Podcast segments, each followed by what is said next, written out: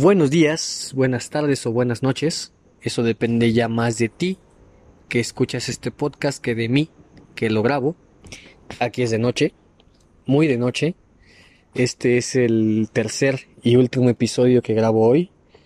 Como ya te habrás enterado en los otros episodios, quiero dejarte estos episodios ya listos. Este, porque no voy a estar en mi ciudad en las próximas dos semanas. Hoy es 17, así es de que yo creo que escuchas esto a finales de septiembre, principios de octubre, o al menos en esas fechas sale en el canal. Ya dependerá de ti cuando lo escuches, tal vez en 2050, cuando el mundo se esté acabando, o yo qué sé. Pero aquí está, cumplimos con la meta de un podcast cada viernes. Así es de que nada, vámonos rápido con este sueño. Este es el primer sueño recurrente que voy a contar aquí. Bueno, el sueño no es el recurrente, más bien recurrente es una parte del sueño que es el lugar, en específico el lugar, no los hechos ni la gente, sino el lugar en el que estoy, que suele variar, o sea, suele ser diferente, pero recurrentemente sueño con una facultad, con una universidad o con una escuela, centro de aprendizaje o yo, yo qué sé qué es, pero lo relaciono mucho con la universidad. Este, y pues nada, acompáñame a descubrir este primer sueño recurrente de este podcast, tu podcast de sueños.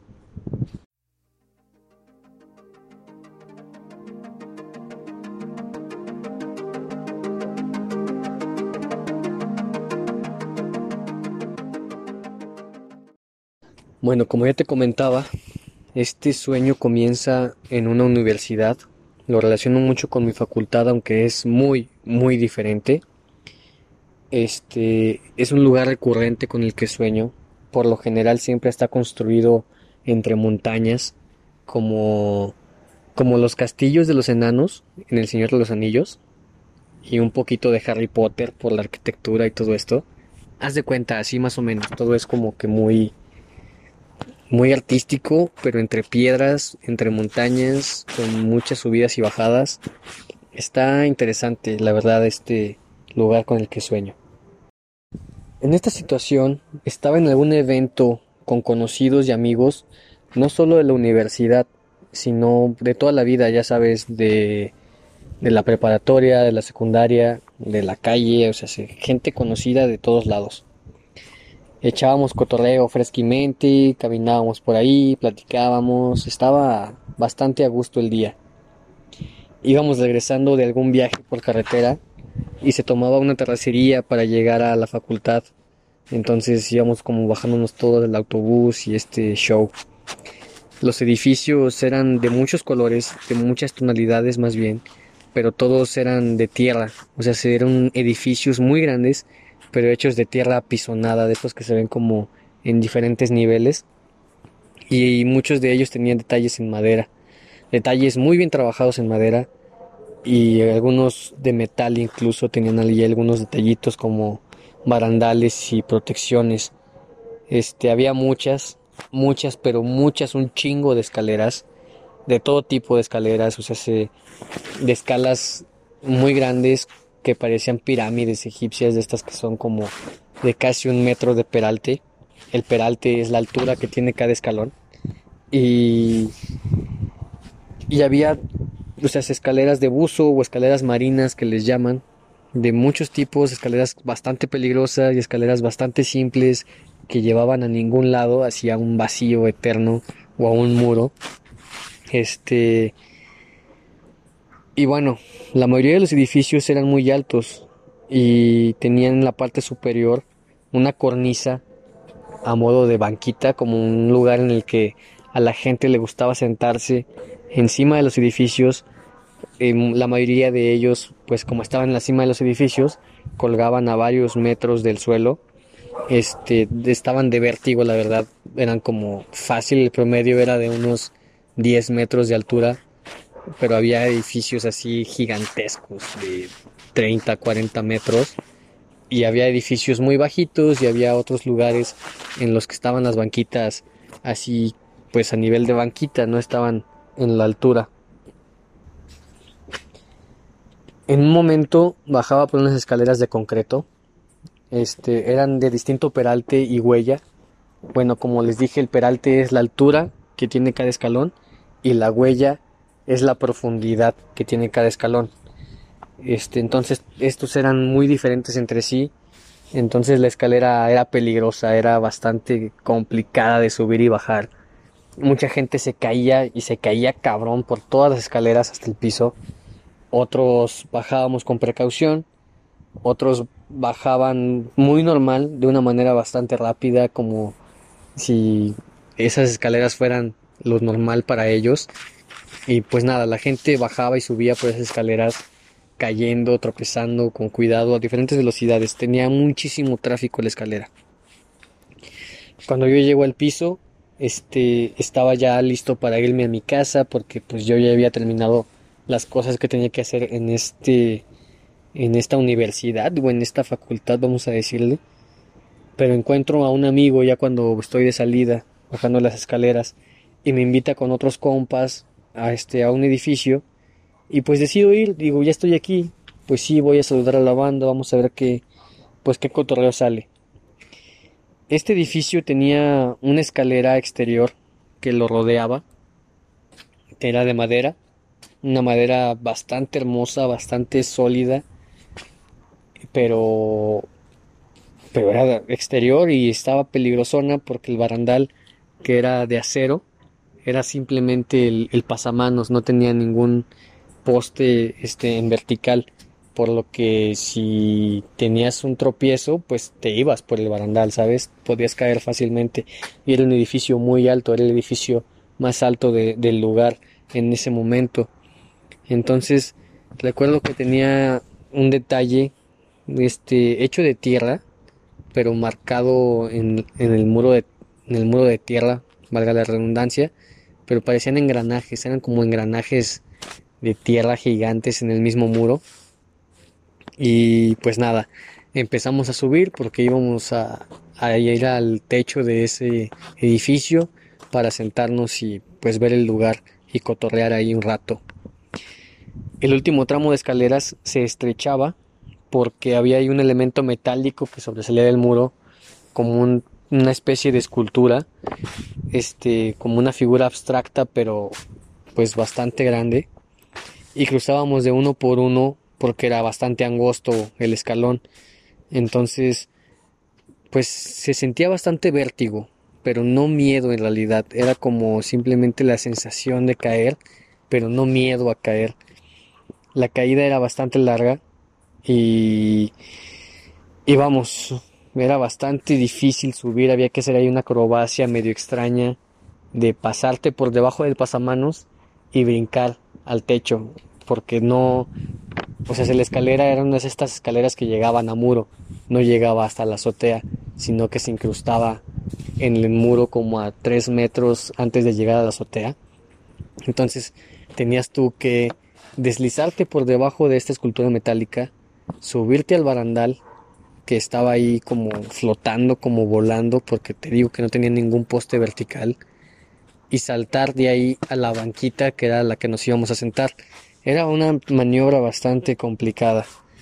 Entonces, este, mi compa, que me encontré yo bajando las escaleras, era el penúltimo, yo era el que iba hasta atrás, pudo subirse sin problema alguno, y detrás de él yo brinqué, pero, pero, pero, pero, aquí es donde todo se pone medio extraño. Cuando yo me separo de la escalera de madera, este, se empieza a, caer en la escalera, o sea, se, empieza a desvanecer, empieza a deshacerse. Y yo, pues muy apenas logro agarrarme de la banca, ¿no? O sea, así como que, ay, güey, me caigo, qué pedo. Pero logro llegar a la banca con ayuda de mis amigos que me sostienen. Y estamos ahí en la banca, cotorreando, sentados en el edificio. Y de repente empieza a temblar, empieza como a temblar y el edificio empieza a colapsar sobre sí mismo, o sea, se empieza a caer muy rápido. O sea, no es una caída normal, es una caída bastante, bastante veloz. Es como estos juegos mecánicos de la feria y de Six Flags y todo esto, que subes muy alto y de repente te bajan de un chingadazo, ¿sabes? Que te despegas del asiento y sales casi volando.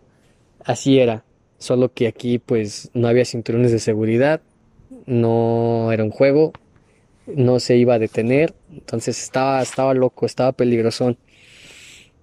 La velocidad pues va variando bastante, como que de repente frena, pero sigue cayendo, pero a una velocidad más lenta, y de repente acelera bien cabrón. Entonces, pues alguna gente sí se asustaba y saltaban, saltaban como desesperados, y obviamente caían, pues caían como piedras, güey, y obviamente esa gente se moría porque saltaba antes de tiempo, en medio de la desesperación. Y otros esperaban sentados, otros, bueno, más bien otros esperaron sentados ya cuando el edificio colapsó totalmente, pero al quedarse sobre la misma banca, pues resultaron bastante lastimados, bastante heridos, muy, muy graves, incluso algunos pues parecía que se iban a morir ahí por el, pues por el golpe, por el choque que hubo del mismo edificio contra el suelo. Este, y nosotros, la gran mayoría, y nosotros, yo y mis compas, saltamos un poco antes de que esto impactara contra el suelo. Ya sabes, como la pantera rosa cuando se cae su casa y saca un brinquito y cae como si nada en el piso. Solo que con un poco más de realidad, porque obviamente vas con mucha fuerza. Entonces saltamos, ya sabes, salto del tigre. Es este salto en el que saltas con la cabeza hacia adelante y te echas unas volteretas para disminuir la fuerza, la fuerza G que llevas. Este, la mayoría salimos ilesos o con algunas torceduras menores, nada, nada de qué preocuparse. Este, después pues tenemos que seguir corriendo porque todo se está colapsando, todo está como cayendo y es como que mucho vértigo, mucha adrenalina pero vamos riéndonos, vamos corriendo entre risas y bromas, este, y salimos de la facultad. Llegamos a una loma en donde todo es verde, todo está muy floreado, sabes, está como que cubierto de césped y con hierbas y flores salvajes muy naturales, y desde esta loma nos sentamos con mucha tranquilidad, de una manera muy, muy normal, muy a gusto a sentarnos a ver de lejos la facultad. O sea, nos sentamos a ver de lejos cómo está colapsando todo y nos damos cuenta de que no es solo colapso, ¿sabes? No, es, no todo es destrucción.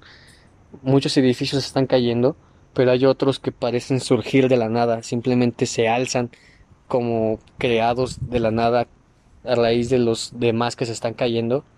Y es esto, o sea, es un es un caer y un levantarse de edificios. Y estoy ya con pocos amigos, creo que la mayoría de ellos pues se han quedado atrapados por ahí en la facultad o han corrido hacia otro lugar. Y yo y mis compas que estamos ahí simplemente pues nos sentamos a disfrutar de la belleza de este caos. Y con este con esta visión de creación y destrucción yo despierto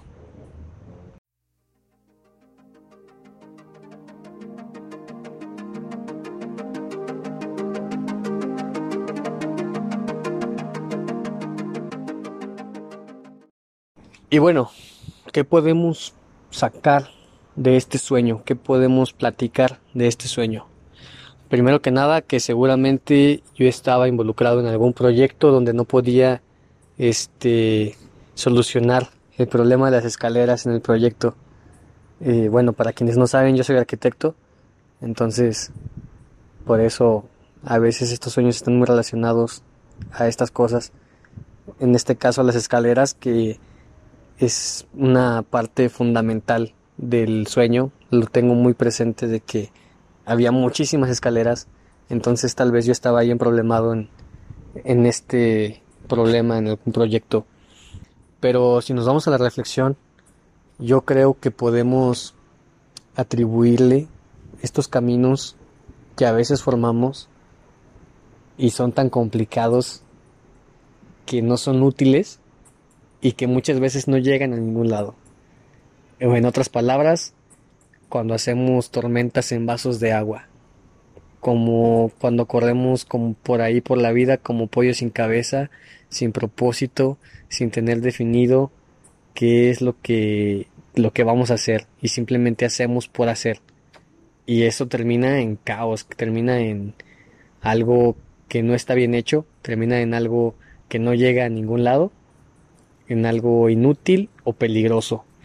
Yo creo que esa analogía quiero tomar en este caso sobre estas escaleras.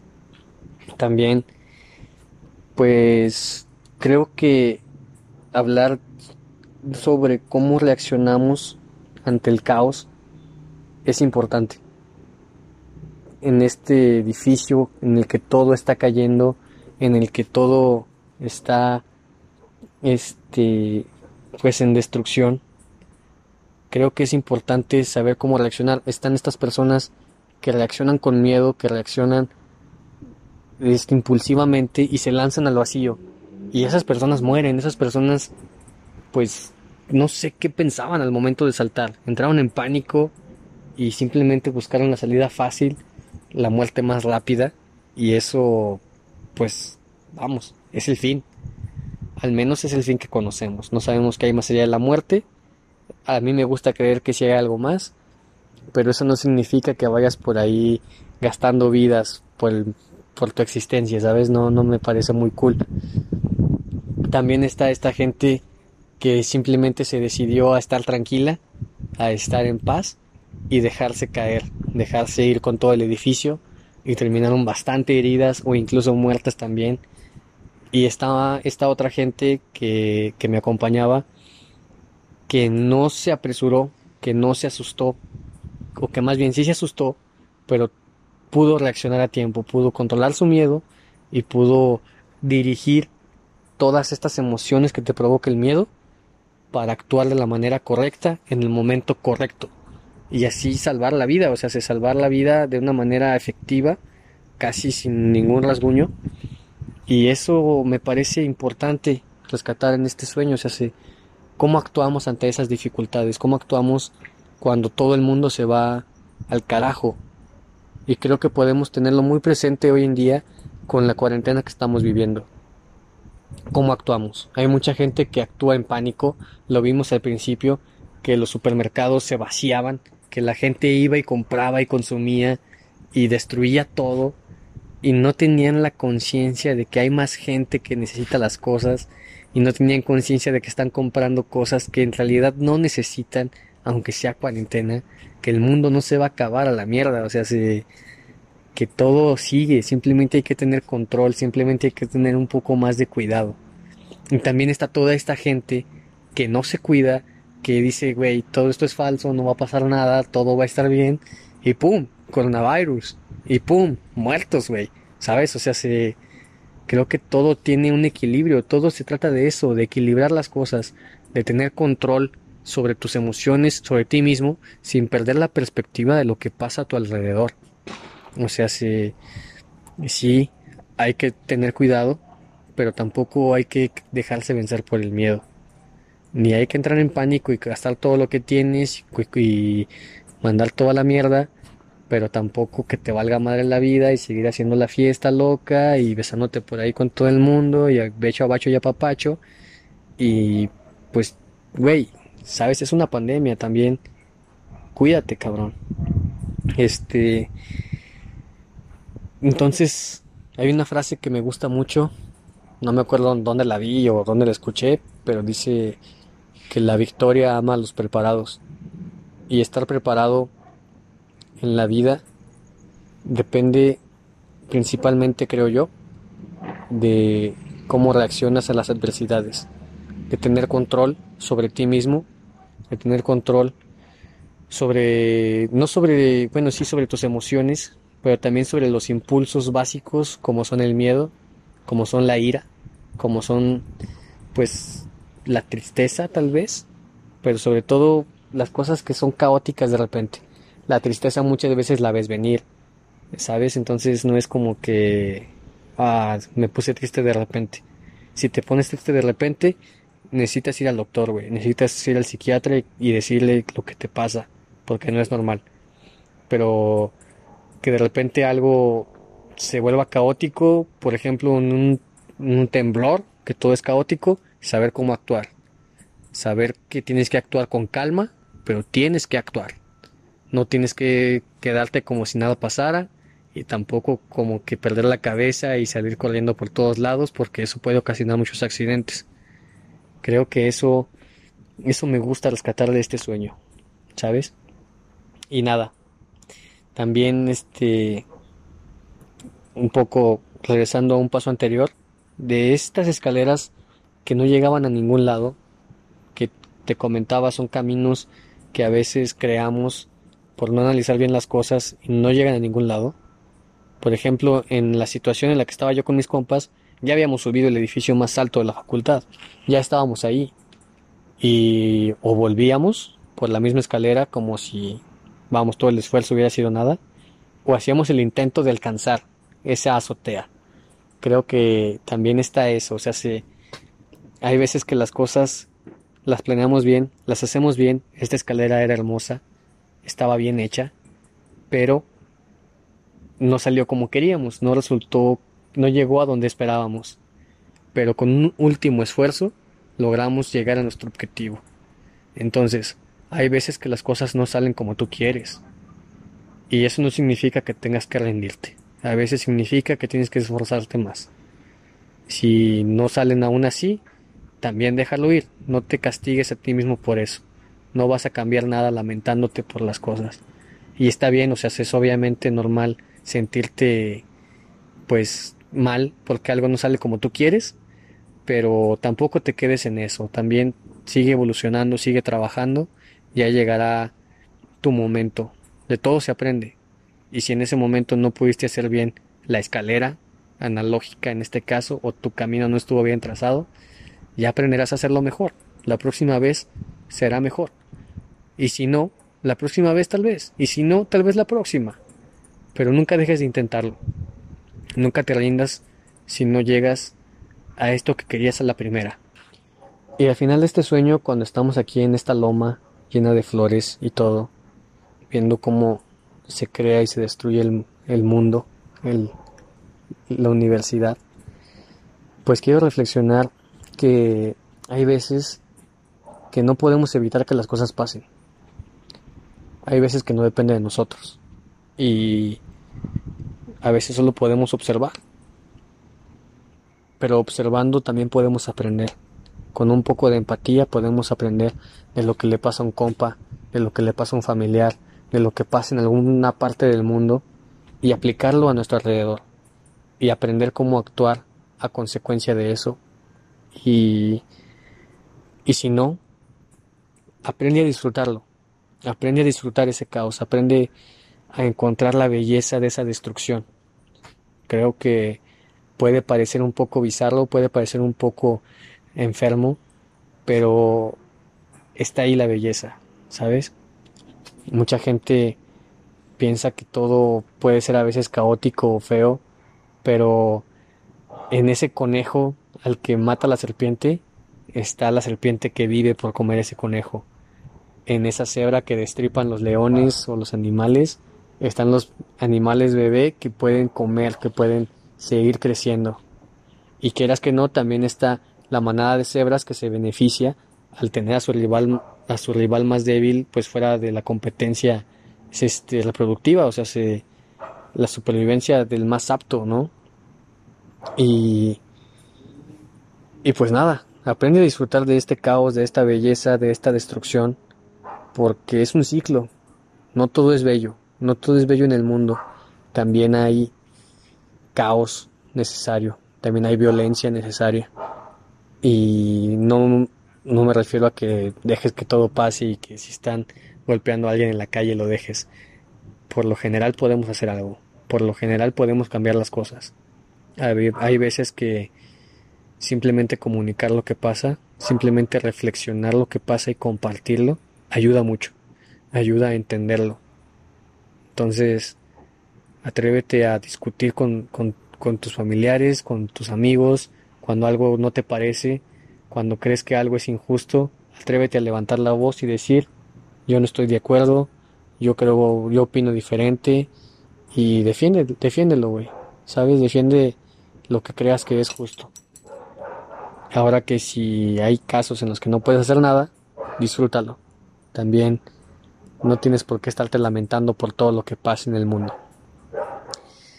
Yo creo que el resumen ya ni siquiera es necesario. Creo que es bastante claro toda la reflexión que hemos hecho aquí y no me queda más que decirte que estamos para, para ti si quieres platicarnos algo en las redes sociales búscanos en Instagram como seguiremos sonando.podcast y ahí estaremos para ti ahí estaremos para ti cuando quieras hablarlo te invitamos a que reflexiones sobre tus sueños a que tengas tu diario de sueños y que los compartas con quien tú quieras si quieres compartirlos aquí, qué chido, avísanos. Si no quieres, si no quieres compartirlo con nadie, también está bien. Simplemente analízalo y crece a partir de ellos. Y si quieres compartirlos con alguien especial, hazlo. Créeme que créeme que se abren muchas puertas cuando cuando tienes esa confianza con alguien. Y nada. Recuerda que pase lo que pase, seguiremos soñando.